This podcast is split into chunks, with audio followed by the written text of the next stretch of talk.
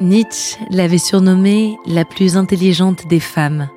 Lou Andreas Salomé, première femme psychanalyste, inspira bien des hommes, mais l'un d'eux tint une place particulière dans son cœur.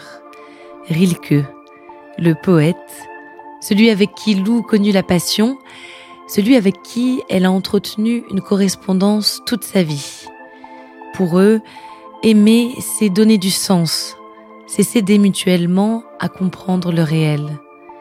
Une histoire d'admiration, de voyages et de lettres, une histoire d'amour.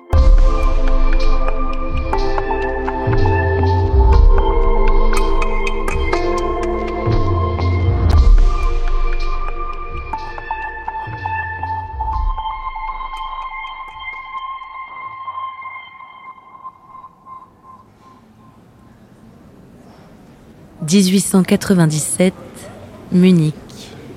Dans l'obscurité d'une salle de théâtre, Lou Andreas Salomé et René Maria Rilke sont présentés l'un à l'autre. René est autrichien. À 22 ans à peine, c'est un poète affirmé. Mais face à Lou, il vacille. C'est donc elle, la femme brillante qui passionne tous les hommes éduqués. Elle est bien plus belle qu'il l'imaginait. Elle a 37 ans elle a déjà publié de nombreux articles et un livre, Un combat pour Dieu, dans lequel elle dissèque le problème de la perte de foi. Elle a connu beaucoup d'hommes, c'est vrai. Il y a eu Andric Gillot, son premier maître de philosophie. C'est lui qui l'a surnommé Lou le premier. Alors qu'elle a à peine 17 ans, il tombe amoureux d'elle et se dit prête à divorcer pour l'épouser. La réponse de Lou est claire. Elle prend ses valises et quitte sa Saint-Pétersbourg natale pour l'Europe. Puis il y a eu Nietzsche et Paul Rie, avec qui elle a formé ce qu'elle appelle une trinité intellectuelle. Pour sceller leur union, les trois amis ont pris ensemble une photographie. On y voit les deux hommes attelés à une charrette. Derrière eux, Lou tient les rênes d'une main et brandit un fouet de l'autre. Il y a eu aussi Friedrich Andreas, un orientaliste allemand. Il est transi d'amour et supplie Lou. Soit elle l'épouse, soit il se suicide. Lou accepte à condition que leur mariage ne soit jamais consommé. Et cela suffit, c'est avant tout par l'esprit que Lou se lie aux hommes. Ils sont fascinés par le génie de cette femme qui parle quatre langues et qui remet tout en cause, la religion, l'amour, sa propre existence. Lou cultive un intérêt limité pour la sexualité. L'amour intellectuel est bien plus fort selon elle. Il résiste à tout et surtout au temps.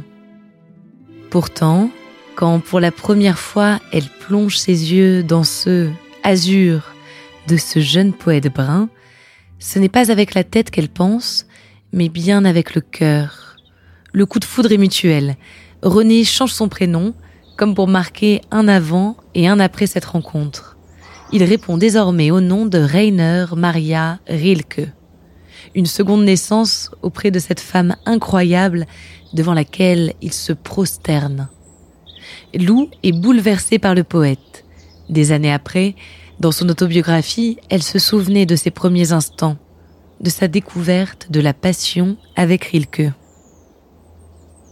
Bien qu'un de ses amis l'ait appelé une fois dans une lettre pour plaisanter Pur Rainer, Immaculée Maria, il y avait alors dans la nature intime de Rainer rien de cette attente à la fois féminine et enfantine, mais déjà une virilité qui lui était propre, une délicatesse aristocratique et quasi sacrée. Il n'y avait pas en lui de séparation entre l'esprit et le sens, mais une interpénétration des deux. L'homme parvenait encore à s'épanouir complètement et sans problème dans l'artiste, et l'artiste dans l'homme. Peu importé où l'émotion surgissait, elle était une. Lou semble éclairer Rainer. Elle le guide dans ses écrits et dans son rapport à l'univers tout entier. Il lui en est infiniment reconnaissant. Jamais auparavant, dans ma tâtonnante hésitation, je n'avais aussi fortement senti la vie, cru dans le présent et reconnu l'avenir. Tout ceci arriva parce que j'eus la chance de te rencontrer à un moment où j'étais en danger de me perdre dans l'absence de forme. Rainer est un garçon torturé, tantôt exalté, tantôt profondément déprimé. À ses côtés, de plus en plus, Lou est inquiète. Elle se sent surmenée et démunie. Après quatre ans de relation, quatre ans ponctués de voyages, d'échanges profonds et de découvertes communes, Lou quitte Rainer dans une lettre. En dépit de notre différence d'âge, je n'ai cessé d'avoir à grandir et grandir encore jusqu'à ce résultat que je t'ai confié avec tant de joie quand nous nous sommes quittés. Oui, si étrange que paraissent ces mots, jusqu'à retrouver ma jeunesse. Car maintenant, seulement, je suis jeune, maintenant seulement je puis être ce que d'autres sont à 18 ans, entièrement moi-même. C'est pourquoi ta silhouette s'est perdue progressivement à mes yeux comme un petit détail dans l'ensemble d'un paysage. J'obéissais sans le savoir au grand plan de la vie.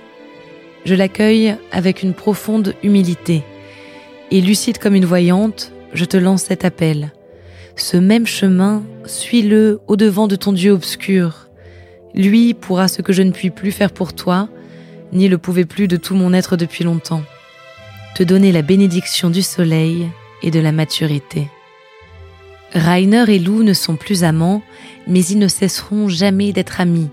Ils s'écrivent sans cesse, partagent leurs doutes et leurs espoirs les plus profonds. Ils cultivent l'un pour l'autre de l'affection et toujours la même admiration. Lou rencontre Sigmund Freud en 1911, une nouvelle relation platonique et riche. La découverte de la psychanalyse marque un tournant dans sa vie. Elle devient elle-même psychanalyste et travaille sur la sexualité, le narcissisme et la féminité. Rainer, lui, voyagera beaucoup et sera un temps secrétaire de Rodin à Paris. Il meurt d'une leucémie en 1926, dix ans avant Lou. Lou dont Freud dira qu'elle était à la fois la muse et la mère attentive du grand poète.